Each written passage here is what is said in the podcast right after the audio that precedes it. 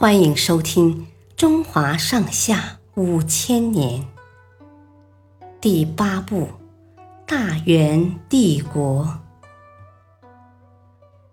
大书画家赵孟俯。赵孟俯生于公元一二五四年，是宋太祖赵匡胤的第十一代孙。元朝灭了南宋以后。赵孟俯知道自己在政治上不会再有什么发展前途，就开始醉心于书法、绘画和音律，并最终成为一位非常著名的书画家。赵孟俯写字非常讲究比例，他每天清晨起床后都会先焚香练字，每天都要写上几千字。上万字，几十年如一日，从不间断。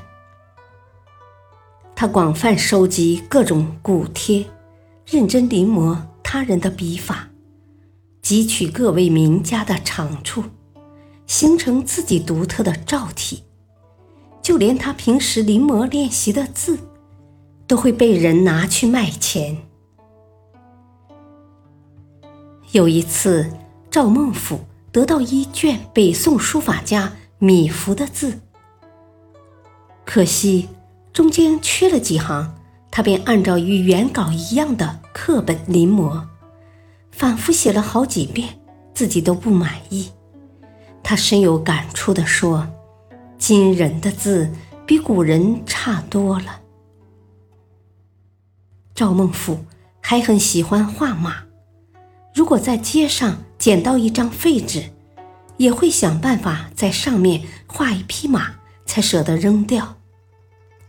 他画的马栩栩如生，动态十足，好像立即要从画里跳出来。每次绘画的时候，赵孟俯好像漫不经心的这儿画一笔，那儿画一笔，其实却是胸有成竹。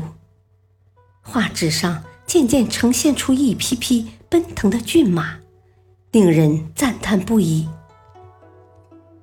他的画在当时就已经是非常珍贵的艺术品，在国内外都享有盛誉。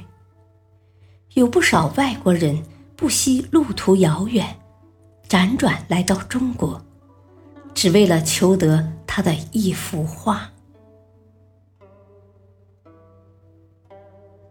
感谢收听，下期继续播讲第八部《大元帝国》，敬请收听，再会。